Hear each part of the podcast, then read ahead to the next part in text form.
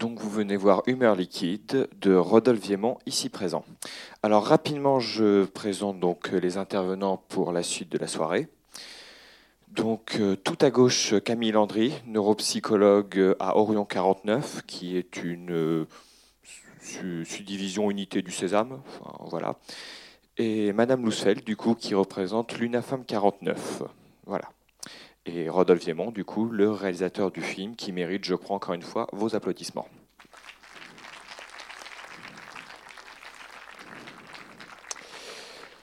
Alors, je pense que le plus simple à faire, c'est commencer par vos questions. Donc, euh, levez la main pour recevoir le micro et on vous le donnera sans problème. Voilà, la parole est à vous. C'est toujours la première question qui est la plus dure je me lance. Bonsoir. Euh, là, vous abordez un sujet très, euh, très complexe, tabou. Euh, comment, ma question est simple. Comment... J'ai acheté un miroir. Non, c'est nous, en fait, dans le, film. Hein. Je, suis l'auteur-réalisateur. C'est vraiment ma femme, pour de vrai. Et, et, voilà. Et on a fait, on a fait ce film pour, pour parler de ce sujet-là. Et puis, puisque la question va être posée, je vous le dis, euh, Ernestine est née il y a trois ans. Euh, et j'ai fait la suite de ce film qui s'appelle Pour Ernestine et qui est sorti il y a un mois. Voilà. Donc en fait, pour trouver les personnages, ça a été assez simple. Et il n'y a pas eu de difficulté à convaincre mon épouse parce qu'elle était assez aussi euh, dans, dans, une démarche un petit peu militante de justement permettre de transmettre ce qu'on avait appris de ce vécu. Donc ça s'est fait assez, assez naturellement en fait. De 2014, donc je voulais savoir si ce désir... Non... Alors euh, il s'est concrétisé puisqu'Ernestine est née en, en janvier 2016. Voilà. Bonsoir. Euh, tout d'abord, merci pour votre film. Euh, je voulais vous poser la question quelle image vous donnez aux deux enfants qui apparaissent au sein du film? C'est marrant parce que je, me posais la question en attendant de rentrer dans la salle. Euh, ça fait 4 ans que le film est fini, je ne sais toujours pas. J'en ai aucune idée. Soit c'est moi et Laurence, soit ce sont nos enfants, mais c'est une pure licence poétique, je ne peux pas vous répondre exactement. Euh, ça fait partie des quelques trucs que j'ai pu faire un peu comme je voulais sur ce film en dehors des interviews. Donc je me suis un peu lâché. Je trouvais que c'était assez joli de, synthétiser notre relation comme ça par deux enfants qui se découvraient et qui finissaient par se donner la main. Mais je peux, je sais pas quoi vous dire exactement. Voilà, c'est pure D'accord. Oui, moi je n'ai pas forcément de questions immédiates à poser, mais je veux vous dire que je suis très émue euh, par, ce, par ce film. Euh, j'ai une amie qui souffrait de cette maladie, qui s'est suicidée, etc. Et j'ai toujours été dans, dans le désarroi de, de, ne pas pouvoir entendre et comprendre. Je savais qu'elle allait mal, mais c'était inimaginable ce qui se passe dans la tête, tellement la personne dans ces moments de crise était euh, effondrée et dans l'incapacité d'en dire quoi que ce soit, même à ses plus proches. Je suis très très touchée par euh, ce film. Merci. Il y a une, quand le film est sorti en 2016 euh, à Paris, il y a une, une personne, euh, une dirigeante d'une grande association de malades qui en fait a vu le film, elle, a trouvé que ça parlait de la maladie, et après sur les séances suivantes, elle a amené toute sa famille en fait voir le film pour qu'ils puissent rendre compte de ce qu'elle vivait. Donc, euh, si, euh, oui, bonsoir. Euh, donc, j'avais deux, deux questions. la première est liée aux, deux enfants qu'on voit, qu'on voit sur le film. moi, la façon dont je les ai vus, c'est que c'était des, des, enfants qui, étaient malades. Voilà. Et donc, ma, ma question, c'est à quel âge ce genre de maladie se, se déclare? Alors, j'ai entendu que ça pouvait, dans, dans un certain nombre plus, ouais, après, je sur le, le, déclenchement de la maladie. Je passerai le micro à mes collègues. Et le moment où elle est détectée aussi. En fait, euh, pour faire court, euh, c'est une pathologie à hérédité complexe, comme l'explique Bellivier. Donc il y a un terrain génétique, mais qui peut très bien ne pas s'exprimer. Il faut toujours un trauma, qui peut être très variable, pour que la maladie se déclenche. Ça, ça décompense comme une névrose. Et c'est vrai qu'à l'adolescence, les perturbations de l'adolescence, mais aussi l'utilisation de toxiques, comme dit Bélivier, c'est-à-dire les drogues, l'alcool. Tout ça, ça favorise justement ce trauma et c'est propice au déclenchement de la maladie. Mais on trouve des cas où la maladie se déclenche à 50 ans, à 30 ans. Il n'y a, pas de règle vraiment. Quoi.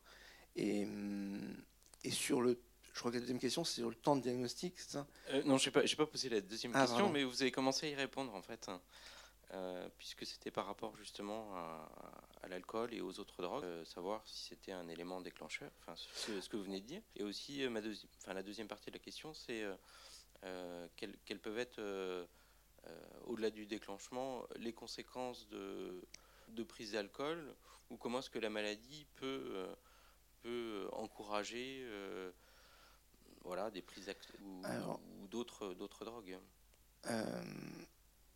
Pour le début de la question sur la prise d'alcool ou de drogue, l'alcool est, une drogue dure, mais ce n'est pas une, c'est pas une drogue qui fait, qui fait énormément décompenser. Voilà. Elle est quelque part, et je dis ça avec des énormes pincettes, moins dangereuse que le hashish, par exemple, qui paraît très anodin et qui vraiment psychiatriquement est un gros problème. Euh, ensuite, euh, le rapport entre l'alcool et la maladie, ça c'est c'est le sujet du deuxième film que vous verrez pas ce soir. Euh, donc c'est tout un sujet, mais c'est sûr que le, bipolaire entretient toujours un, rapport particulier au toxique parce que ces toxiques permettent d'entretenir la manie ou l'hypomanie, qui est quand même souvent une phase extrêmement euphorique, donc qui est recherchée par le bipolaire. Et puis, euh, quand il est dans ces phases-là, il consomme de plus en plus. Il y a 60% des bipolaires qui sont addictifs soit à l'alcool, soit à la cocaïne. Donc c'est vraiment une population importante. Je ne suis pas spécialisée dans la maladie bipolaire, euh, puisque je crois que vous êtes le mieux placé pour en parler. Euh, du fait que moi, je viens ici en tant que représentante de, l'UNAFAM, la demande de Thomas. Euh, L'UNAFAM étant l'Union nationale des amis et familles des personnes malades psychiques, malades et ou handicapées psychiques.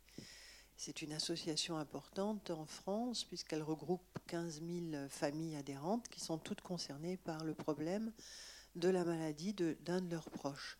Alors pourquoi une association de familles euh, ici? Parce que, bon, on pourrait dire que ça serait peut-être bien qu'aux côtés de Rodolphe, il y ait une personne également euh, euh, atteinte ou des troubles obsessionnels compulsifs. Ben, euh, tout simplement parce que déjà, c'est difficile hein, de, parler en public, de, de, se, de se montrer lorsqu'on est atteint d'une maladie euh, psychique ou d'un handicap psychique.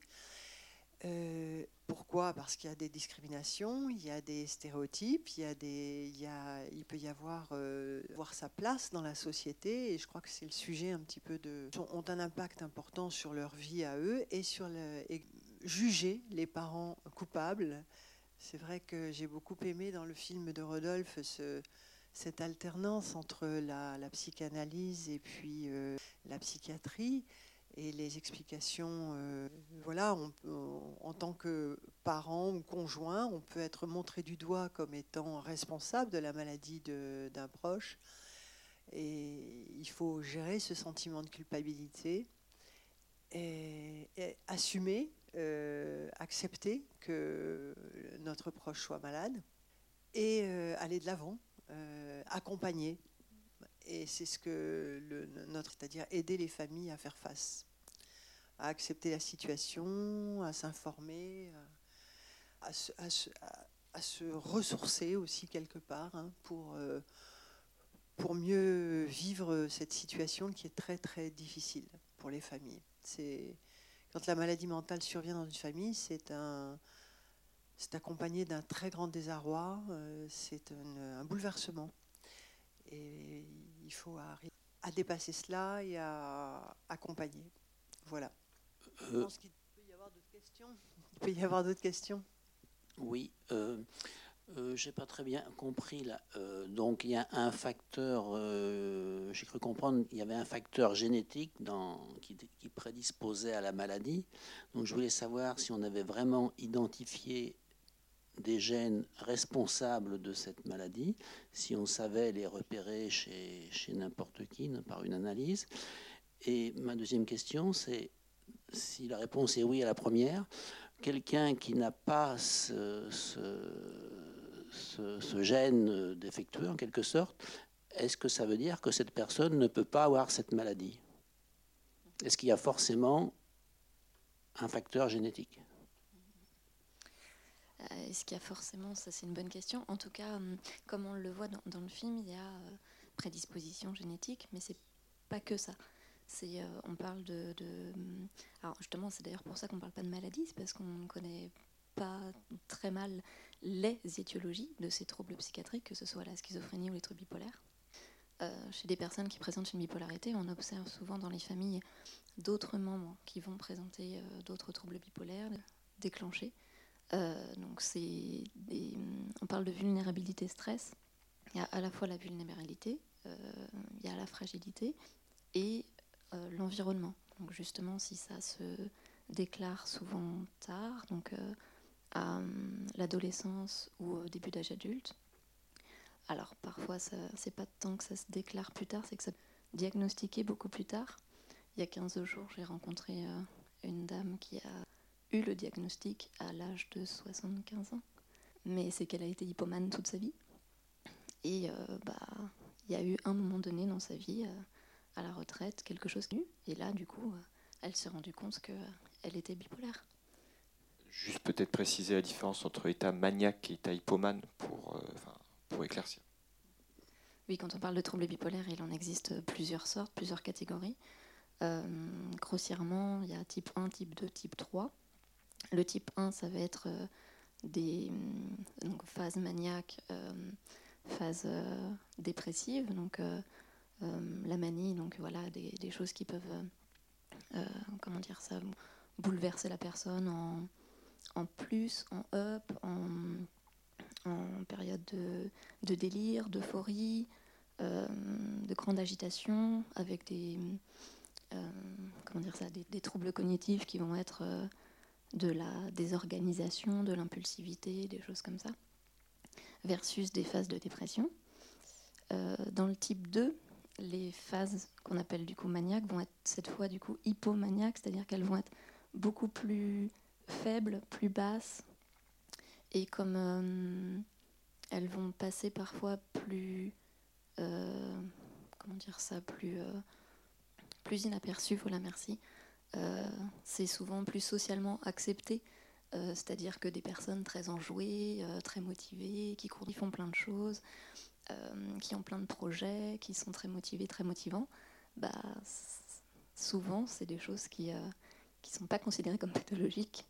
Donc ça va être plus les périodes de dépression chez ces personnes qui vont les, leur permettre malheureusement d'être diagnostiquées.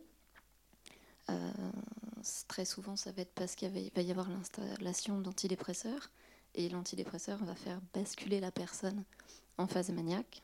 Et du coup, euh, le médecin va se dire Ah, bah, c'était pas une réelle dépression, mais bien une bipolarité. Et le dernier type, donc le type 3, euh, qui va être hum, essentiellement des périodes de dépression chronique. donc, très peu de, phases du coup euh, hypomaniaque ou maniaque. Euh, c'est pas tant ce qui existe. Donc, euh, sinon, il y a aussi ce qu'on appelle la cyclothymie, qui va être bah, un mélange de tout ça, mais condensé dans les mêmes journées. Donc, on rate le bus. ça va pas du tout. juste après, on croise quelqu'un, on passe un petit peu en phase maniaque, etc., etc. Donc, on peut imaginer qu'il n'y a pas de de meilleurs types, entre guillemets. Euh, il y en a des plus dangereux que d'autres. Et puis, euh, les phases aussi vont à chaque fois être très, très différentes en termes de durée. Donc, euh, pour certaines personnes, si elles font une dépression en 15 ans, bah, c'est peut-être la deuxième, 15 ans après, qui va permettre le diagnostic. Donc, la question du diagnostic, c'est un mois ou 15 ans.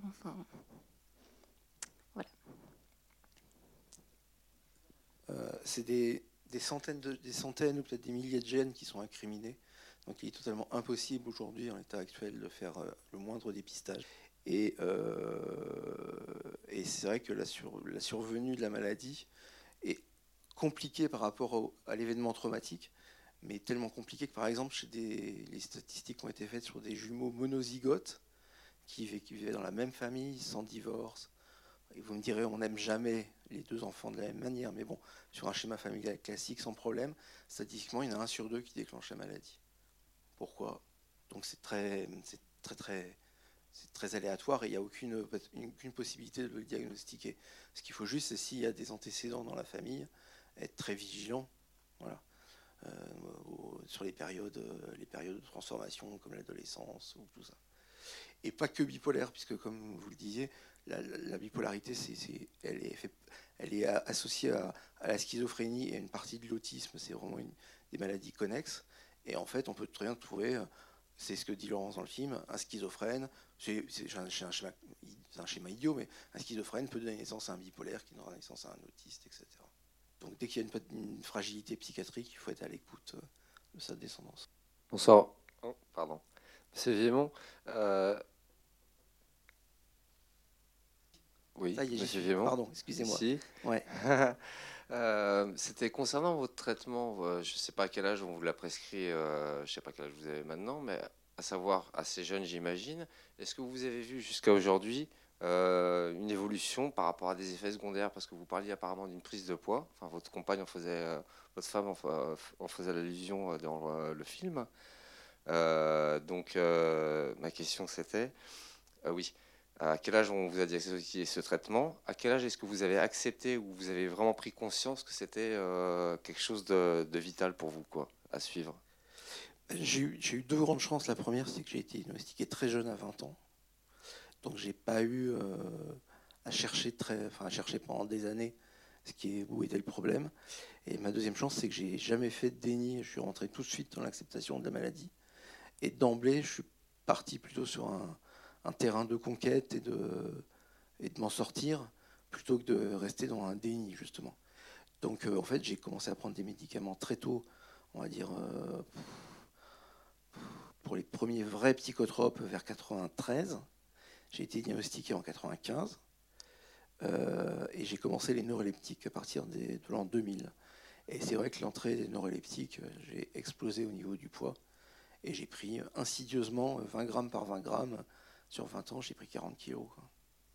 Ah, non, c'est parce que je, je suis moi-même bipolaire et euh, j'ai vu moi une évolution euh, aussi des médicaments, mais c'est peut-être d'autres médicaments. Enfin, euh, Comment ça tout. Bah, En fait, je voulais simplement savoir si vous, ce que vous preniez au départ, vous avez un confort maintenant dans, dans votre vie que vous n'aviez pas au départ il y a, en 93 ou en 95, quoi. nettement, oui. Mais à ça, j'ajouterais que l'ordonnance n'est jamais stable. Euh, qu'il faut la, qu'il faut la, il faut la retoucher dès qu'il y a un, dès qu'il y a un dès qu'il y a un, cycle qui se lance. Parce que, enfin, moi, j'ai jamais réussi à avoir une ordonnance parfaitement stable. C'est des petits ajustements qui se font de concert entre le patient et le psychiatre. Et puis, euh, oui, les médicaments. Euh, moi, je pense que le, un, bipolaire qui quelque part s'en sort, c'est-à-dire arrive à au moins à avoir des espaces, des états libres longs et durables, c'est quelqu'un qui prend correctement son traitement, sans le zapper ou sans l'aménager comme il le veut. Donc vraiment quelque chose de scrupuleux sur le traitement. Et quelqu'un qui a fait vraiment un travail euh, psychologique à côté pour justement euh, permettre à la maladie d'avoir moins de prise sur lui. Là, je, prends l'exemple de psychanalyse, mais ça peut être euh, des thérapies cognitives, ça peut être la méditation en pleine conscience, il y a plein de choses possibles chacun de trouver son truc. Et hum, ça me paraît indispensable. Voilà. Parce que ce que j'explique toujours, c'est si on regarde la maladie d'un point de vue euh, macroscopique, ok, il y a un terrain génétique et il faut un élément déclencheur pour qu'elle qu décompense, on va dire. Mais en fait, c'est exactement le même schéma au niveau microscopique. Chaque crise elle va être déclenchée par un événement qui, la plupart du temps, sera anodin pour quelqu'un euh, de lambda, et qui, pour le bipolaire, va devenir absolument prépondérant et qui va déclencher la crise. Et travailler sur soi, quelle que soit la méthode euh, thérapeutique, mais travailler sur soi et essayer de, de alors pour certains de résoudre, pour d'autres de prendre en charge ou du moins d'accepter toutes les, ces névroses, ça va justement permettre à la, à la, maladie de avoir beaucoup, beaucoup moins de prise sur soi. Voilà. Et on va pouvoir réussir à gérer ces, micro-événements qui pourraient être déclenchants et qui finalement, avec le temps, ne le deviennent plus. Je ne sais pas si j'ai été clair. Oui, il n'y a pas de souci. Bonsoir. Euh, avec la venue de Ernestine, est-ce que vos bah, l'humeur, par exemple pour votre femme, ça s'est apaisé euh, La maladie, elle est plus moins difficile euh? Alors Laurence, s'est complètement apaisée. Elle a pris son rôle de mère à bras le corps. Et comme elle dit dans le film, j'aime beaucoup cette image à la fin, avec ses mains comme ça. Elle dit il n'y aura plus de place pour la maladie. Et, euh, et ça s'est vraiment passé, vraiment passé. Elle a fait aucune crise en trois ans et quart là. Super. Euh, elle est vraiment, euh, vraiment très très stable. moi, c'était un tout petit peu plus compliqué parce qu'en fait, c'est le sujet du film suivant qui s'appelle Pour Ernestine. Et je raconte que j'ai voulu arrêter. En fait, ça allait tellement bien et je, me trouvais tellement. mais je le raconte parce que c'est important.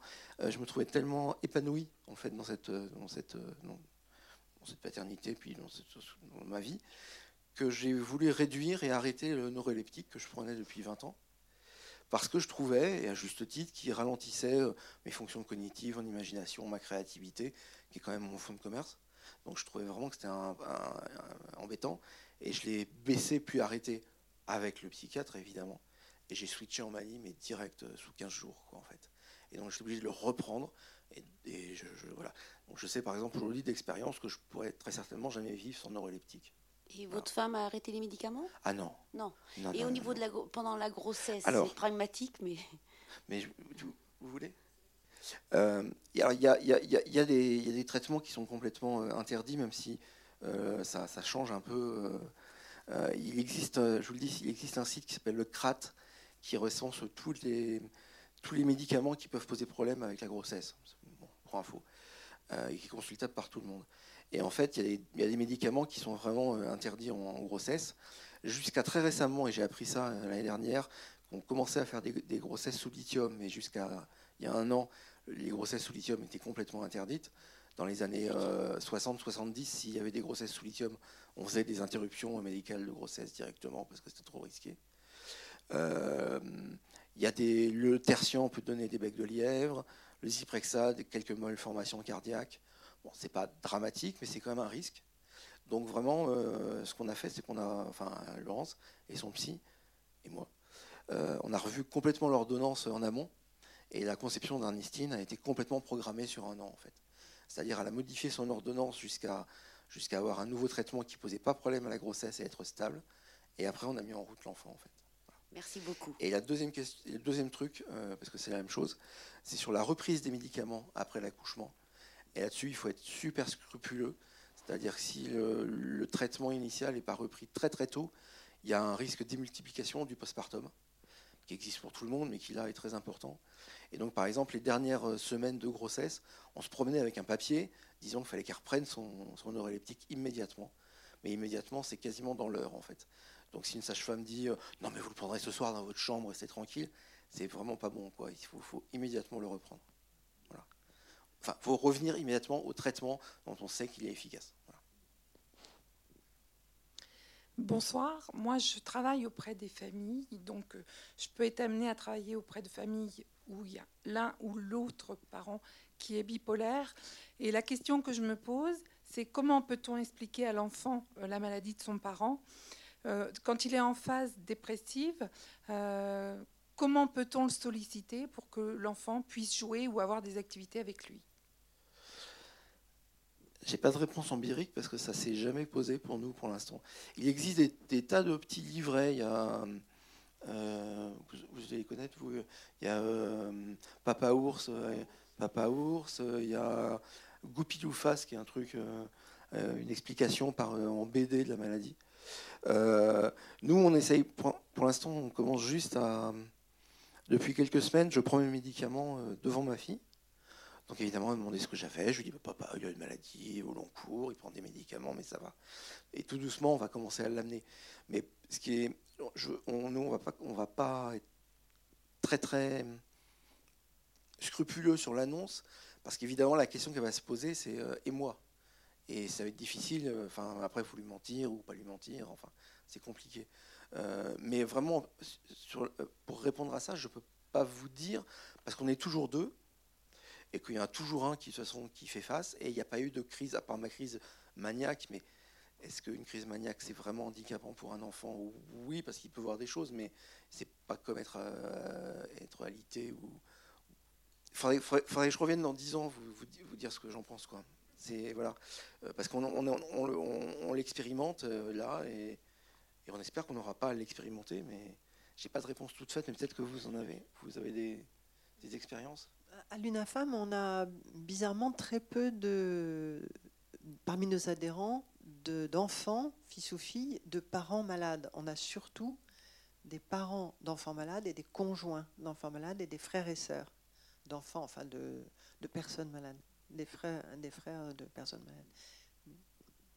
Un CMP euh, à côté de chez vous pour avoir cette... Euh, Je voudrais d'abord vous remercier et remercier Laurence euh, de nous avoir fait cette belle démonstration et dans un ensemble qui garde une poésie et une authenticité remarquable. J'aurais aimé savoir si vous, parmi vous, vous avez déterminé s'il y avait une incidence de, existentielle, euh, soit euh, parce que vous avez évoqué l'exemple des jumeaux, que parmi les jumeaux, euh, il y avait une probabilité assez élevée que l'un des deux se trouve dans ce genre de, crise et de, basculement vers des extrêmes. Et donc, bah, c'est le cas certainement pour des jumeaux, chaque fois un petit peu de se disputer la place, d'être celui qui existe et puis l'autre qui est dans l'ombre.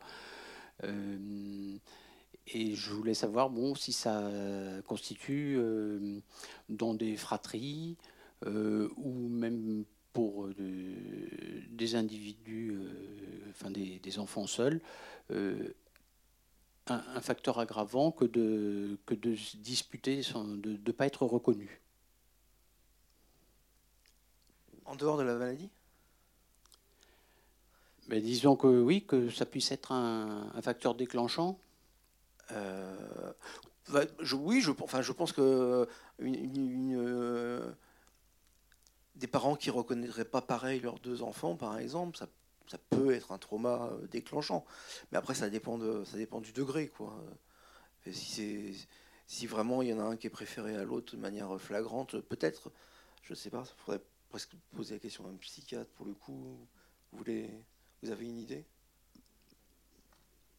On ne peut jamais vraiment déterminer une cause. Euh, c'est le principe même des troubles psychiques, c'est que c'est, comme on l'a et euh, un environnement stressant et une petite euh, situation de stress. Parfois c'est l'année du bac, la naissance d'un enfant, peut-être déclencher la maladie, mais ou les troubles qui étaient parfois déjà présents. Donc c'est pas une question dans l'absolu que, que, je vous pose, hein, mais je pense avoir dans mon entourage, enfin bon, si, si j'observe un peu mes, mes parents, euh, ils se sont trouvés en deuxième position dans leur famille, dans une famille de deux, et donc, euh, bon, est-ce que c'est une tradition normande ou que sais-je, de, porter toute l'attention et l'investissement euh, dans tous ces aspects sur l'aîné? Et puis, bah, le deuxième, il, bagarre toujours pour qu'on n'oublie pas qu'il est là aussi. Et bon, enfin, je pense que ça a, ça une incidence sur euh, mon éducation et sur mon comportement, que ce soit en entreprise, en association. Bon, euh, je ne sais pas si c'est pas un peu maladif quelque part, euh, parce que bon, bah, ça débouche assez facilement sur des conflits ou des attitudes un peu comme vous expliquez, d'emballement, de, de, projet et tout ça. Et puis à d'autres moments, bah, je me retire complètement, j'abandonne tout le monde et puis je, je suis au fond du trou. Bon, j'ai jamais été diagnostiqué euh, avec une maladie particulière, mais bon, euh, bah, il n'y a pas d'âge pour ça, d'après ce que j'ai compris. je, dirais deux choses à ça. La première, c'est tout dépend de l'amplitude. Euh, tout à l'heure, vous disiez que le, le, BP2, le bipolaire 2, n'était pas forcément pathologique, parce que j'ai cru comprendre. Moi, je dirais plutôt que le cyclotimique n'est pas pathologique. Et le BP2 est vraiment, pour moi, est vraiment, reste pathologique. Donc c'est toute une question d'amplitude. Si vous avez des petites variations comme tout le monde, vous pouvez être, excusez-moi, vous pouvez avoir un caractère lunatique. Un caractère lunatique, c'est pas une bipolarité. Tout dépend de l'amplitude et de la souffrance. Voilà. Et le deuxième truc que je dis souvent, c'est euh, si vous vous demandez si vous êtes malade, c'est, enfin, j'aime pas dire ça parce qu'il n'y a pas de règle générale, mais c'est que vous ne l'êtes pas, quoi. Parce que c'est tellement douloureux et tellement violent que finalement, euh, on le ressent euh, intrinsèquement qu'il y a quelque chose qui ne va pas, quoi. Ce que je voudrais ajouter, euh, ce qui n'est peut-être pas une expérience vécue par moi, donc ayant moins d'impact que ce que ce dont Rodolphe peut témoigner, c'est que quand on, on a un contact avec euh, justement des pathologies comme ça, des personnes qui sont atteintes de pathologies mentales, euh, quand on n'en a pas de vraiment, hein, ça nous interroge, ça vient nous chercher dans nos zones d'inconfort. Et dans ces zones d'inconfort qui pourraient ressembler un peu à de la folie. J'ose euh, prononcer le terme parce que Rodolphe on parle très librement. Est-ce qu'on est fou euh, On est fou, bah oui, on est fou. Mais on est tous un petit peu. Et ça nous. Oups, c'est pas grave. D'où peut-être votre interrogation. Et puis pour rebondir sur le terme folie, euh, moi, le, bipolarité, moi quand j'ai été diagnostiqué, c'était plutôt, c'était à l'époque maniaco-dépression, avant c'était psychose maniaco-dépressive. Moi, le terme que je préfère, c'est le terme de la fin du 19e, qui est folie circulaire parce qu'il y a le mot folie, on voit bien ce que c'est, puis circulaire, ça tourne. On comprend parfaitement ce que c'est. Quoi. Je vais juste intervenir un tout petit point, puis je repasse la parole euh, aux intervenants. C'est, euh, je crois vous disiez que, euh, pour revenir à ce que dit Mme Loussuette, que c'est une question d'amplitude et que finalement on est tous un peu fous je vais témoigner en tant qu'étudiant en médecine. Nous, dans nos cours qu'on a par exemple sur la psychiatrie, on apprend de plus en plus que les troubles psychiatriques, ce n'est pas des catégories. Il n'y a pas des personnes malades, des personnes saines et une frontière étanche entre les deux. C'est plus une sorte de continuum où les gens évoluent sans cesse dans leur vie. Et finalement, ce qui compte avant tout, c'est plus le ressenti qu'a la personne, si vraiment ça un impact sur sa vie, sur son quotidien, sur sa relation. Donc en fait, classer les gens comme malades ou pas malades, en soi, c'est presque une erreur. Enfin, c'est pas très juste. La, page de magazine là qu'on voit, euh, soyez bipolaire, c'est la mode cet été, etc. Euh, des personnes alors euh, qui présentent des bipolarités probablement de, type 2 chez des acteurs hollywoodiens, il y en a probablement beaucoup. Et euh, alors, ce que je veux dire, c'est que c'est pas que c'est pas pathologique, c'est que c'est pas reconnu comme une pathologie, parfois par l'entourage ou par la société ou par, euh, bah, le showbiz euh, du cinéma à ce moment-là. Les, employeurs adorent hein, les hypomaniaques. ils sont productifs, ils dorment pas de toute façon, très peu, ils travaillent tout le temps, donc c'est là où je veux en venir.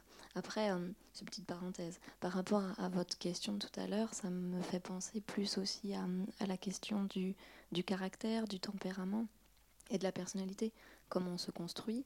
Et puis, effectivement, euh, si on se pose la question de est-ce qu'on présente un trouble psychiatrique euh, invalidant qui nécessite à la fois un traitement pharmacologique et ou une hygiène de vie bah, rythmé, qui euh, demande euh, un minimum, euh, comment dire ça, de d'évitement de substances potentiellement dangereuses pour la santé. Et puis un, rythme, des habitudes de vie un petit peu rythmées. Et troisièmement, la triade du, traitement, ça va être aussi le, le, travail sur soi, justement, la psychothérapie. donc, cette question, oui, c'est ça, c'est la question du jusqu'où ou à quel moment ça devient dangereux, gênant, invalidant dans euh, les habitudes de vie et les projets et ce que vous voulez faire de votre vie? Juste un mot sur la thérapie, pour rebondir sur ce que vous disiez. Euh, ce que dit Weisman, la, la psychanalyste, c'est on peut pas, enfin, elle, parle de psychanalyse, donc c'est différent si bon, des trucs, mais on ne peut pas mener un travail psychanalytique si au départ il n'y a pas de médicaments pour soutenir, parce que personne n'aurait la force de soutenir la violence, on va dire, disons violence, du travail psychanalytique. Mais à l'inverse, si on se prive de tout travail thérapeutique, les médicaments ne, rempliront jamais totalement leur rôle. Souvent, on pense que c'est une maladie, qu'il y a un gène, il suffit de prendre un médicament et qu'on n'en parle plus. Ce n'est pas du tout le cas. Je vais également euh, redonner, euh, reprendre un peu sur ce que euh, moi j'ai vécu par exemple quand j'étais en stage. Il y avait une psychiatre donc, que je suivais quand j'étais en stage en psychiatrie qui disait les traitements, enfin, les neuroleptiques, les régulateurs de l'humeur, les benzos, etc., c'est pas en tant que tel des traitements, c'est des béquilles. C'est des béquilles pour que la personne aille mieux, le temps qu'on l'amène à essayer de sortir du tunnel ou à essayer d'aller vers mieux. Mais le traitement tout seul suffira jamais. Il faudra toujours travailler sur le fond, en fait, sur euh, le terrain de la maladie ou ce qui va avec. Voilà, c'est ce que j'appelais. Euh, c'est comme si on, se, on, enduisait le corps d'huile, le travail thérapeutique. Et après, la maladie, quand elle veut s'accrocher, elle glisse, elle n'arrive pas à, nous attraper. Enfin, je sais pas si. Moi, je, voilà. Euh, je me demandais si, quand on a posé le diagnostic, qu'on vous a annoncé que du coup c'était la bipolarité, est-ce que pour vous, ça a été plutôt une sorte de soulagement de savoir ce que c'était Ou au contraire, vous avez eu l'impression d'être rangé dans une case et par rapport à la société, que ça, ça mettait des murs J'ai beaucoup de chance de, cette acceptation. En fait, je crois que j'ai connu une première grande crise dépressive à 12 ans suite à une agression. Et ça m'a traîné comme ça jusqu'au lycée. Et au lycée, avec cette dépression, un généraliste, je n'accuse pas les généralistes, mais un généraliste m'a mis sous la roxyle, qui est donc un tricyclique, et tricyclique étant une catégorie d'antidépresseurs assez efficace pour rebooster, mais qui, souvent, chez les bipolaires, les font basculer en phase maniaque. Donc là, j'ai switché en manie, direct. Et après, j'ai continué à prendre comme ça pendant trois ans, euh, un peu, je ne savais pas trop quoi prendre, enfin voilà.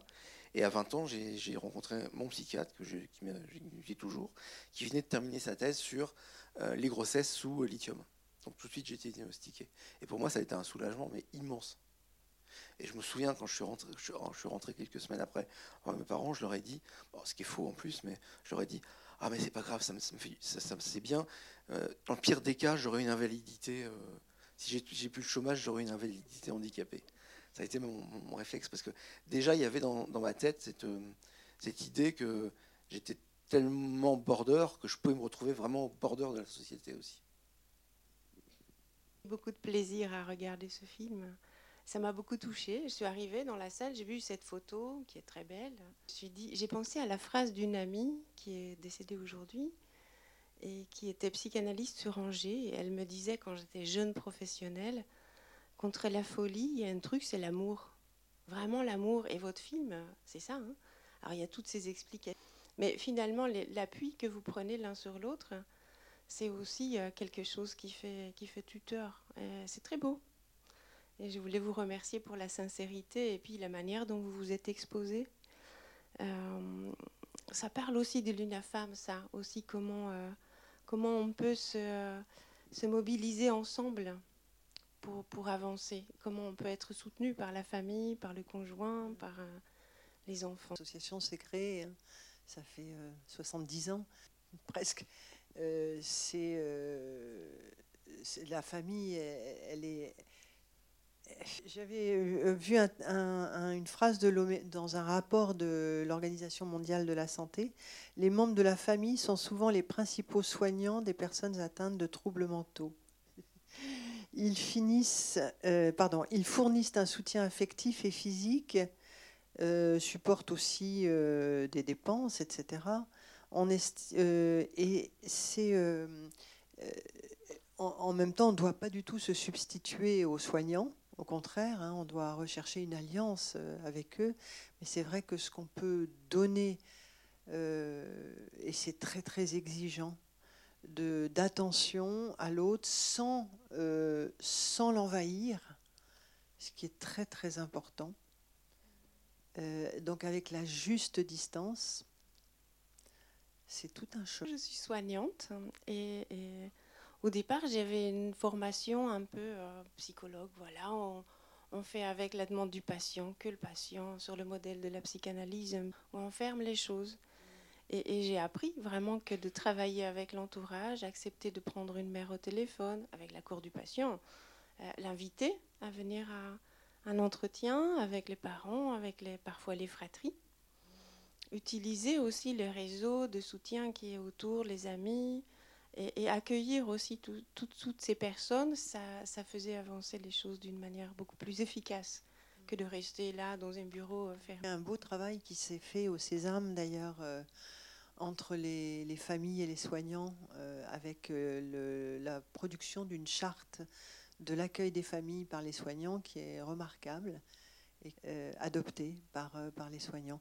Alors, vous dites quand le patient est d'accord. Moi, ça me fait tout de suite. Sauf, sauf en état de crise, évidemment. Hein. Ah, il y a, des, y a des, situations pour lesquelles euh, je, je, m'autorise à faire des choses sans son accord, mais j'essaie de le chercher en premier lieu. Parce que c'est beaucoup plus. Ah, ben oui, c'est beaucoup plus respectueux de, de du patient. Euh, je pense que certains d'entre vous savent, euh, je ne sais pas si c'est le cas dans la bipolarité, mais dans la schizophrénie, 60% des malades dénient leur maladie. Non pas parce qu'ils ne veulent pas le savoir, mais parce que, euh, du moins c'est ce qu'on apprend à l'hôpital, au Sésame, quand on suit les sessions pro-famille, les atteintes neurologiques euh, certaines atteintes neurologiques ne permettent pas d'avoir conscience de soi. Et puis ça peut être aussi une défense, euh, une, préservation de l'estime de soi. C'est vrai, euh, on n'a pas d'explication claire et nette, hein, comme un et un, un plus un font deux. Et ce déni est très compliqué à gérer. Et Rodolphe, très souvent, il est,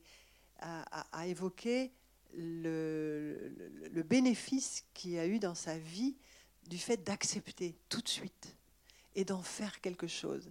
C'est très beau. Et, le, souci, c'est quand la maladie n'est pas acceptée, elle est déniée, non pas parce qu'on est, on est, on est euh, orgueilleux, mais parce que euh, on n'arrive pas à se voir malade. Et là, c'est compliqué pour les familles. Ça, entre euh, respecter euh, son proche malade euh, et les moments où il faut le faire hospitaliser sans consentement, les moments où on voudrait parler aux soignants parce qu'on a une information importante à leur donner, mais que le patient n'est pas d'accord et que le soignant ne veut pas prendre l'appel parce que le patient n'est pas d'accord et que pourtant c'est essentiel, et eh ben, quelquefois on s'arrache les cheveux. Hein. Là, j'en parle en souriant, mais je vous assure que c'est pas toujours drôle. Moi aussi, je m'arrache. Oui, je comprends. Avec certains soignants. Oh, bah, ah. Je voudrais juste dire, la famille, euh, oui, oui, oui, oui, oui. Sauf si le trauma initial est intrafamilial. Précisons-le. Euh, euh, je, voulais vous, vraiment vous remercier pour, pour la soirée, pour, pour votre film pour euh, faire avancer petit à petit les choses, euh, changer le regard euh, aussi, bah, ce genre d'action que les, personnes qui ne connaissent pas, par méconnaissance je pense, ne savent pas exactement ce que c'est. La... Voilà, donc un grand merci. Et j'avais une, une, question. Est-ce que votre film est sorti en DVD C'est possible de diffuser davantage Vous trouverez des DVD ah, d'accord. À la sortie. ok, merci. Est-ce que l'hypnose a pu donner des résultats dans cette maladie? Bon, je suis pas psychiatre, mais euh, je, vais, je, vais, vous passer le micro parce que je pense que.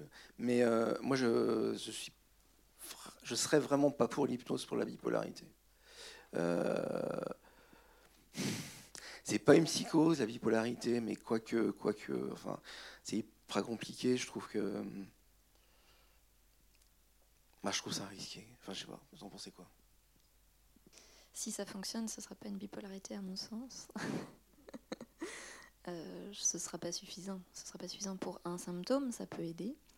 Euh, à partir du moment où les, si, si, la personne sait ce qu'elle veut, euh, effectivement. Euh, mais ce sera pas la bipolarité au sens large. Euh, si justement on a parlé de cette triade euh, euh, aide pharmaco, hygiène de vie et travail sur soi. Alors l'hypnose, ça peut faire partie du travail sur soi. Après, les trois en même temps, à certains moments, pas toujours. Et entendu que parfois, les traitements pouvaient être diminués, voire interrompus, comme le travail sur soi, etc., selon les moments, selon les besoins. Mais c'est cette triade qui va. Euh, oui, d'abord, je voulais vous remercier pour le film que j'ai trouvé magnifique. Euh, votre femme est magnifique. Enfin, le film est esthétique. J'ai beaucoup aimé les, euh, tous les, gros plans, les visages des soignants de votre femme, toute la symbolique avec l'eau, euh, c'était superbe. Voilà, j'étais très très touchée. J'ai pas de questions hein, forcément à poser. Seulement, je voulais euh, vous remercier d'avoir euh, évoqué d'autres types euh, d'approches euh, pour aider les patients en dehors de la psychothérapie, la psychanalyse, et en particulier, parce que je connais un petit peu le sujet, la méditation de pleine conscience. Donc je voulais savoir si vous-même, vous y aviez euh, goûté, entre guillemets, si vous avez euh, euh, pratiqué. Euh, je commence. D'accord. Je commence. Ça n'a pas, été, euh, ça pas été un élément euh, de stabilisation, parce que je ne Oui. l'ai pas, essayé. Oui. Mais maintenant, je, je suis en train de me pencher sur la question. oui. Mhm. Voilà. Pour, euh, peut-être pour d'autres choses que la bipolarité. Oui. Pour- parce que, voilà, mais mais c'est quelque chose de très très intéressant oui. et très, quand même très puissant. Très puissant. Enfin, je trouve ça marche bien. bah, qui, a, enfin, qui a fait ses preuves avec de, beaucoup, beaucoup de... Alors, pas spécialement dans la bipolarité, mais en tout cas pour la dépression. Et quand effectivement les gens ont un traitement et sont suivis, hein, alors moi j'insiste là-dessus, je pense qu'ils peuvent effectivement tirer des bénéfices de, des programmes que, enfin, qu'on peut proposer en méditation de pleine conscience. Oui, oui. Après, ça, ça va être à, comme je disais tout à l'heure, ça va être à chacun de trouver sa, sa méthodologie. Quoi. Il y a des gens comme, comme moi qui ont vraiment besoin d'aller fouiller au fin fond du truc pour essayer de savoir ce qui s'est passé ou ce qui se passe. Euh, et il y a d'autres personnes qui, vont être plus dans quelque chose de, de moins explicatif. Et là, la méditation en pleine conscience peut jouer complètement son rôle. Mais ça va être à chacun. Oui, oui, oui, oui, oui. Et en plus, la, la MDR a, par exemple sur les pathologies vraiment physiques. Est très... Juste, je rebondis, euh, pour ceux qui suivent un peu euh, l'histoire de la psychiatrie contemporaine, le, euh, le professeur avec la barbe, le bel homme Bélivier, c'est lui qui vient d'être nommé euh, euh, conseiller en psychiatrie auprès d'Agnès Buzyn pour la grande réforme de, la grande réforme de psychiatrie qu'ils envisagent. Voilà, je trouve ça très bien parce que c'est quelqu'un de très, très humaniste, très humain, très intelligent. Le truc, c'est- c'est c'est un neuropsychiatre, il est chercheur, il travaille sur la génétique, à l'INSERM, etc. Donc on est à, nouveau vraiment dans, cette, euh, dans ce chemin comme ça depuis 20 ans de, de tout ce qui est euh, neurosciences, neuropsychiatrie. Et on en oublie un peu toutes les thérapies. Bonsoir. Je tenais à vous remercier euh, pour les... On parlait de médicaments comme euh, béquille. À mon sens, c'est un film ou une présentation euh, artistique. Bah, ça, c'est tout le sujet du deuxième film. Donc, il faut que Thomas, vous me réinvitiez pour passer le deuxième film. Mais euh, oui, oui, oui, évidemment, oui. Ça a été une béquille, l'art. Euh, ça a été un piège aussi, parce que. euh, Enfin, je sais pas le sujet de ce soir, mais en deux mots, euh, l'art m'a conforté, enfin, la création m'a conforté dans une place euh, un peu doloriste, un peu romantique comme ça, du- de l'écorché qui produit. Et, je me suis enfermé euh, rapidement, à 20, 30 ans, dans, cette, logique de l'art, euh, les drogues, euh, la création, la maladie, la douleur, dans une sorte de spirale comme ça, très doloriste et très adolescente. Et il m'a fallu vraiment longtemps pour casser la spirale. Je pense que sans l'art, je ne serais pas arrivé où j'étais, mais en tout cas, l'art m'a aussi fait perdre beaucoup d'années. Voilà. Mais je suis pas sûr que c'est le su- sujet de ce soir. Mais... Non, j'y suis allé tout seul. Je ne vous vois pas, je suis désolé. Là, ah oui. Euh, non, j'y suis allé tout seul. euh, Mm. euh, le hasard de la vie.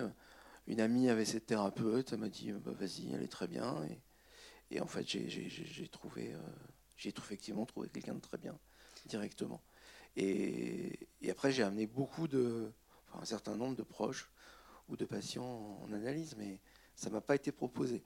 Et je dois reconnaître que euh, mon psychiatre ne m'a jamais proposé, euh, entre le moment où j'étais suivi par lui et le moment où j'ai commencé ma thérapie, entre, dans ce laps de temps, il m'a jamais proposé de, de, de- d'une thérapie à côté.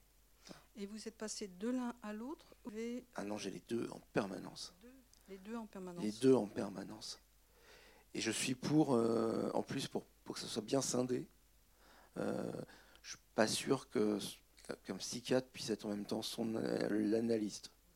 Je crois que c'est vraiment deux chemins parallèles. Il faut que les deux communiquent. Il faut que qu'on arrive à que l'un puisse pallier à l'autre euh, quand, quand l'autre est défaillant. Mais hum, moi, ça m'a vraiment aidé d'avoir deux chemins parallèles, mais deux chemins vraiment différents. Et les, Voilà. deux, les deux thérapeutes se. Oui, oui, oui, oui, ils peuvent communiquer, oui, tout à fait, tout à fait. Et puis de toute façon, on est là dans l'interface. euh, euh, si on est sur un, sur un point analytique très très dur et qu'on sombre, euh, évidemment, le psychiatre va, essayer de nous faire remonter pour pallier. Enfin, c'est c'est un travail d'équipe, c'est un travail à trois. hein. Avez-vous une idée de l'apport De l'analyse démarche? Euh, encore une fois, je suis pas psychiatre, mais ça l'analyse me paraît plus appropriée pour le bipolaire que pour le schizophrène. Oui, parce qu'il y a l'acceptation. Parce qu'il y a l'acceptation, parce qu'il y a cette espèce de... Vous n'êtes pas d'accord? Parce qu'il y a cette espèce de, de regard sur soi que, que n'a peut-être pas toujours le bipolaire, le schizophrène. Euh, Je voulais juste dire que euh, 60% des schizophrènes dénient leur maladie, mais il y a 40% qui, l'acceptent. Donc pour cela, euh, et puis même pour ceux qui sont dans le déni, il n'est pas certain qu'une démarche thérapeutique soit, inutile. Je vais passer. Analytique. Je, euh, Par votre. euh, la différence que vous faites entre le psychiatre et le psychanalyste.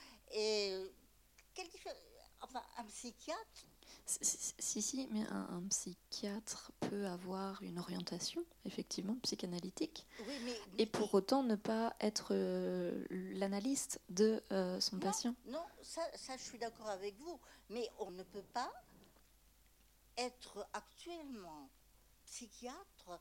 on peut pas, peut-être. Savez-vous que à Paris 8, qui est une, une formation de psychologie lacanienne. Ils sortent la psychanalyse du cursus scolaire à partir de septembre. elle a mauvaise presse, la psychanalyse, en ce moment, malheureusement. Comment? Elle a parfois ma mauvaise presse, la psychanalyse. Oui, ben ça, c'est une erreur. Oui, c'est- Ça, bon. c'est une grosse erreur. Et, euh, et vous, de, de- de- normalement, le, pour moi, le, psychia, le psychanalyste, le, le- le- Je pense pas, il peut l'être, euh, moi je veux bien, mais il y a... Déjà, un bon psychanalyste, il est clinicien, pour commencer, à mon avis. C'est-à-dire, il n'est pas issu de nulle part. Il a forcément... Enfin, à mon, sens. Après, on va pas commencer à rentrer dans le débat, parce qu'on va pas s'en sortir, mais un psychanalyste, c'est forcément... Enfin, pour moi, un bon psychanalyste, c'est quelqu'un qui, est un- qui est psychologue ou clinicien. Donc déjà, il a une formation très très pointue sur toute la clinique. J'ai pas ce point de vue, moi. J'ai pas ce point de vue. Oui, euh, euh, oui, vous avez parlé de psychothérapie, de psychanalyse, de souffrance. Par contre, j'ai pas entendu le mot émotion. Et euh, sur la nature de la souffrance, euh, j'imagine qu'il y a une composante émotionnelle. Peut-être, ouais, peut-être que c'est seulement de l'émotion. Je ne sais pas ce que vous avez à dire là-dessus. Et j'aurais aimé savoir si les, les- au-delà de la psychanalyse, euh, les, démarches, les, thérapies qui utilisent l'émotion avec des états modifiés de conscience, est-ce que ça, a été essayé? Est-ce que ça donne des résultats? Est-ce que ça vous paraît indiqué ou pas pour ce genre de, problème? Je vais essayer de répondre à la psychologue, mais euh, euh, au, niveau, au niveau de l'émotion, ce, qui est sûr et- certain, c'est qu'un un bipolaire, et quel que soit son degré de bipolarité, c'est un surémotif. Ça, c'est sûr. Il est sursensible à tout. Et c'est aussi un des, un, un des gros problèmes pour stabiliser la maladie. C'est qu'il va surréagir à tout, tout le temps. Euh, sur les états de conscience modifiés, euh, moi, j'ai pas d'expérience. J'imagine que ce que vous appelez état de conscience modifié, c'est l'hypnose, mais euh, enfin moi, j'y connais pas grand-chose de ce que je vois. Plutôt euh, genre choses comme euh, la gestalt thérapie ou le cri primal, des choses comme ça, des approches euh, qui, qui, qui impliquent le corps également. Parce que la souffrance, on souffre avec son corps. Enfin, émotion, corps, c'est des choses qui n'ont pas été employées là ce soir comme mots. Et, et je trouve ça quand même surprenant et presque inquiétant. Mm. Oui. Le mot souffrance, hein, on ne l'a pas particulièrement utilisé pas non plus. Euh, ce que vous décrivez là, c'est dans la, pour moi, c'est dans toute la boîte à outils.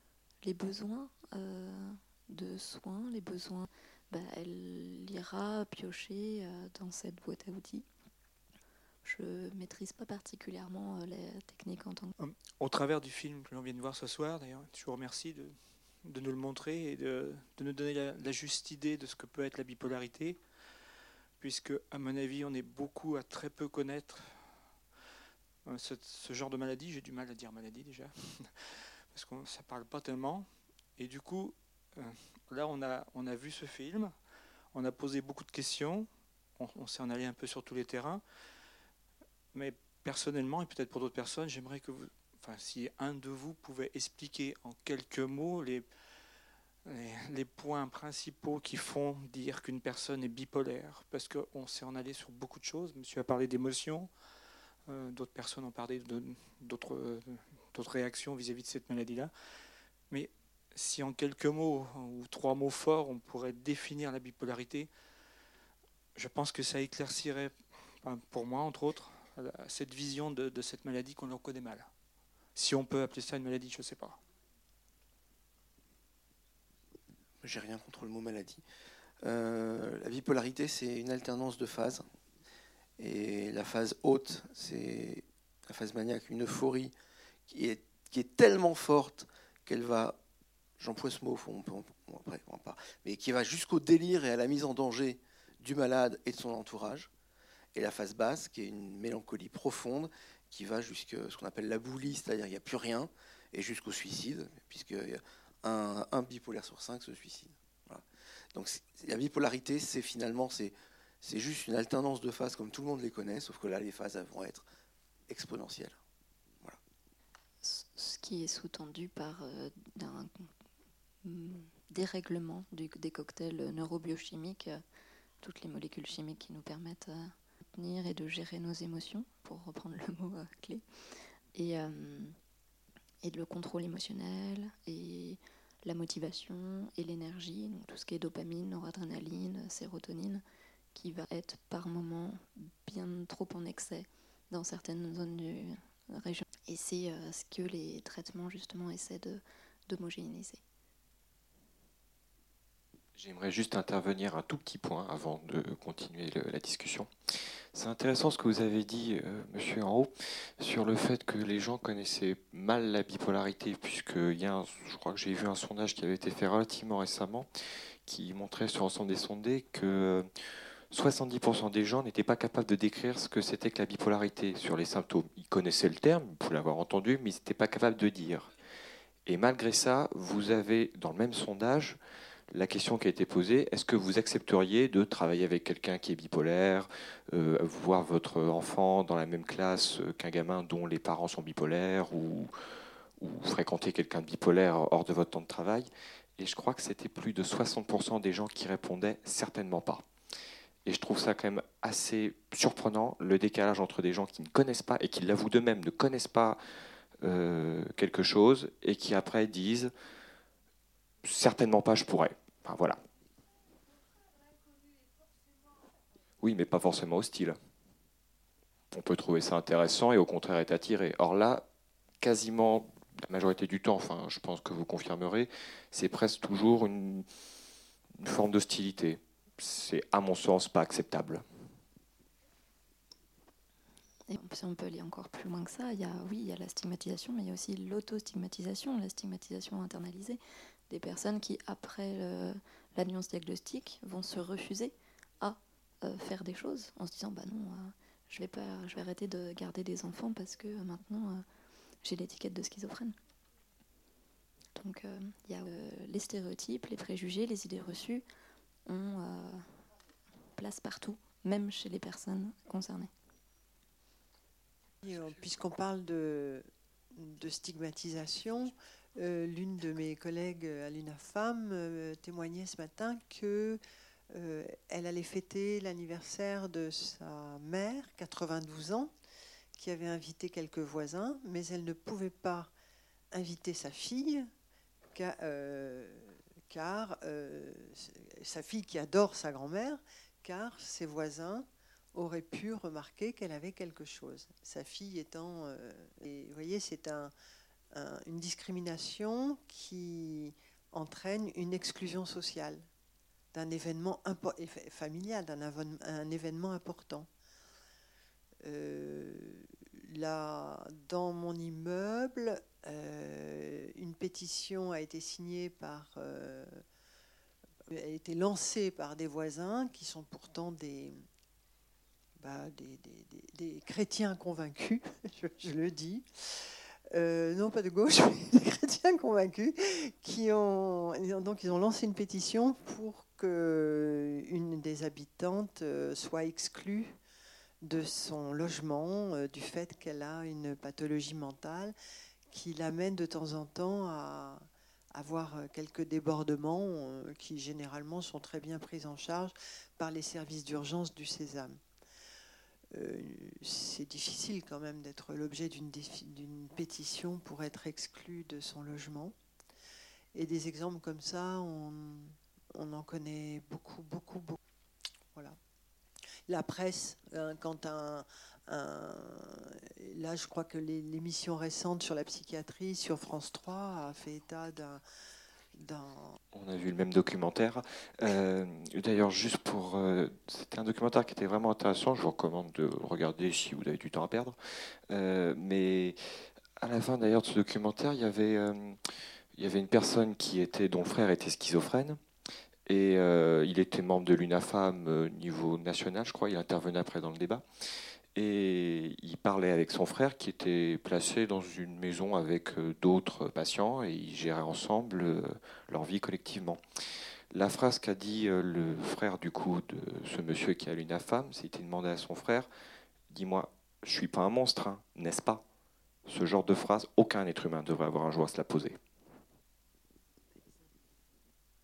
Moi, ce que j'ai beaucoup aimé par rapport à ce film, et il faudrait revenir sur l'intérêt du mot liquide, ce que j'ai beaucoup aimé, c'est la fluidité de tous les partenaires qui essayaient de euh, réfléchir à l'aspect de la dignité humaine, quoi qu'il arrive dans la vie, qu'on ait une pathologie, qu'on ait un handicap. Le problème de tout ce qui est mental, c'est que ça ne se voit pas. Et donc, quand ça vous tombe dessus, on se dit, mais d'où ça vient? Et quand c'est biologique, on aurait envie de se dire, bon, il y a peut-être un traitement et qui va éradiquer la maladie. C'est ça. Or, en fait, une vie, on ne peut pas éradiquer la vie. Euh, euh, une vie, c'est un humain, c'est fluide. Et tout l'intérêt de cet aspect poétique du film, c'est l'eau qui coule. Il y aurait eu la présence de barrages. Et actuellement, dans, le débat qui est permis autour de ce film, je trouve que c'est nos préjugés, c'est nos résistances qui commencent à remettre des barrages, alors que tout l'intérêt de la poésie du film, c'est que le pire n'est jamais sûr. Je, vais essayer de poser la dernière question. Euh, vous parliez de, l'art tout à l'heure. vous, disiez que vous ne vouliez pas en faire un débat. Euh, en revanche, parce qu'on l'a fait il y a un mois, c'est pour ça. D'accord. ça m'aurait beaucoup intéressé. En revanche, vous citez, euh, il y a Van Gogh, mm. il y a Baudelaire. Mm. il devait y avoir Nerval. Nerval. Je sais plus. Et puis, enfin bon. Artaud, je sais plus quel est le, quel est le, quel est le rapport en, pourquoi, pourquoi tous les, tous les est-ce que, enfin déjà, pas pourquoi, est-ce que tous les, euh, une grande proportion des, des artistes, euh, voilà, qui soient écrivains, euh, est-ce qu'il y a une grande proportion de ces gens-là qui sont, qui sont bipolaires ou qui sont schizophrènes Alors, quel est, quel est, le, quel est le rapport? Schizophrène, pas trop. Enfin, il y en a évidemment, mais c'est vrai qu'il y a un lien particulier entre la bipolarité et la création artistique. Mais il n'y a que 10% des bipolaires qui, font qui, travaillent de l'art. Donc euh, il y a le lien de cause à effet pas évident. Mais on est obligé de reconnaître que quand même il y a, ça questionne. Et, en fait, ça, je, rebondirai sur une question de tout à l'heure. Sur l'émotion, c'est le bipolaire est suprasensible. Donc euh, il va forcément euh, réagir plus à tous les stimuli qu'il a autour de lui. Et je crois que ça vient de là, en fait. Il y a un psychiatre, Ronaldo Fif, qui disait, alors j'ai pas la phrase exactement en tête, mais euh, de, signifiant, c'était un, bipolaire, enfin, l'art euh, un, don chez un bipolaire va s'exprimer de manière plus importante. C'est pas la bipolarité qui donne un don artistique. Par contre, la supersensibilité du bipolaire va permettre à ce don, s'il est là, à la base, de s'épanouir, ou du moins de s'étirer. Et je crois que pour bien travailler à la question, c'est à peu près le seul truc vraiment qu'on peut lier euh, presque euh, scientifiquement. Tout le reste, c'est du fantasme. Euh, oui, il y en a beaucoup. Il y a beaucoup, beaucoup de, grands artistes qui sont bipolaires. Mais tous les bipolaires ne sont pas artistes. Il y a beaucoup d'artistes qui sont rien, qui n'ont aucune pathologie. Il y a tout. Il y a tout. Mais oui, si vous trouvez des listes sur Internet, vous allez voir, c'est assez, assez éloquent. Ouais je crois que c'est juste ça, c'est une question de suprasensibilité. Parce que c'est la base de la création artistique, la sensibilité. Il n'y a même que ça, en fait, quelque part. D'accord. Je, voyais un signe de tête de vos voisines ah, euh, qui avaient peut-être une, opinion euh, différente. Une courbe de Gauss et le fait que bah, des, euh, il y en a autant dans les personnes qui vont présenter des schizophrénies, des personnes qui vont avoir une fibre artistique euh, et qui présentent en plus un trouble psychiatrique, euh, c'est la même proportion euh, que dans la population. Merci. Je vais faire vite parce que je sens des gens qui s'impatientent. merci pour votre film. Moi, il, il vient confirmer un savoir. Je travaille avec les enfants et je vois bien on n'écoute pas les émotions des enfants et cette envie du corps de s'exprimer. Du coup, je me demande, euh, on accompagne euh, les êtres humains, que ce soit de la naissance et tout au long de notre vie, si on ne vient pas euh, par la non-écoute qui nous sommes, à un moment, contribuer au fait qu'il va y avoir des facteurs déclenchants? Parce que pour moi, en effet, on, a tous des émotions et vu qu'on elles ne sont pas écoutées, à un moment de les bloquer, de les mettre sous la terre, ça ne va pas euh, favoriser euh, justement le déclenchement. Enfin, voilà, je repars avec ce questionnement. Le, le déclenchement, c'est le fait qu'on n'écoute pas ou c'est le fait qu'il y ait une super émotion au départ qu'on n'écoute pas? Est-ce que c'est l'émotion du départ qui est le trauma ou est-ce que c'est le fait qu'on ne l'écoute pas? Vous voyez ce que je veux dire? Moi, je, serais plutôt, je, me, je me dirais plutôt que c'est en fait, c'est on n'écoute pas une souffrance chez l'enfant, mais le gros problème, c'est la base, c'est sa souffrance, c'est pas le fait qu'on ne l'écoute pas. Je suis pas sûr que le seul fait qu'on ne l'écoute pas, ça soit un trauma suffisant. C'est plutôt à la base. Bah, ce trauma qu'on n'écoute pas, c'est lui qui, qui, pose problème. Je dirais que ça fait aussi partie du contexte euh, des éléments.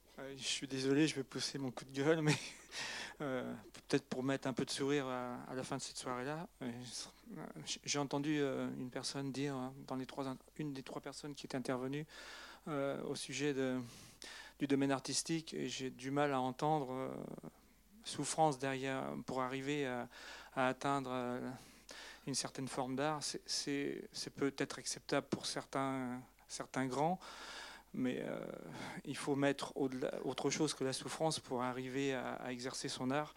Il faut une émotion qui ne fait pas forcément souffrir, qui peut rendre très heureux.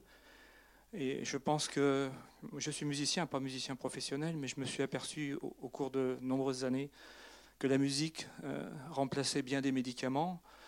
Et cette musique pourrait certainement aider euh, à la bipolarité, puisque c'est un monde où on, peut enfin, dans, cette société très tracassée, on peut arriver à faire passer des messages qui, n'ont rien à voir avec la souffrance, qui sont plus des messages qui ont à voir avec le bien-être, tout simplement. Mais, je voulais juste le dire. Mais, mille fois oui. Euh, j'ai failli rebondir justement tout à l'heure, mais comme c'était pas le sujet. Euh, moi, ce que je raconte dans le deuxième film, c'est justement comment la souffrance a été moteur de ma création. Mais comment, après beaucoup de travail sur moi et d'introspection, j'ai réussi à la dépasser et comment j'ai réussi à, trouver un art joyeux ou du moins un, art d'accomplissement. Donc tous les arts ne sont pas douloureux, absolument. C'est juste une question de sublimation. La sublimation, ça peut être de la sublimation, ça peut être, ça peut être du dolorisme, il y a plein de solutions. Mais l'art n'est pas toujours douloureux. Enfin, j'espère, ou alors je me suis complètement trompé. Bon, je pense qu'on va s'arrêter là pour la soirée. J'aimerais déjà vous remercier tous d'être euh, venus, d'avoir participé, d'avoir des fois euh, montré témoignages forts. Et euh, bon, la base de cette soirée, c'était aussi essayer de lutter contre certains clichés qui étaient inhérents aux personnes qui ont des troubles mentaux ou des handicaps mentaux. Et le fait que vous soyez venus, que vous ayez, qu'on ait parlé ensemble de ça, ça montre que bah, le combat continue et que ça avance. Donc merci pour tout à tous et bonne soirée. Merci.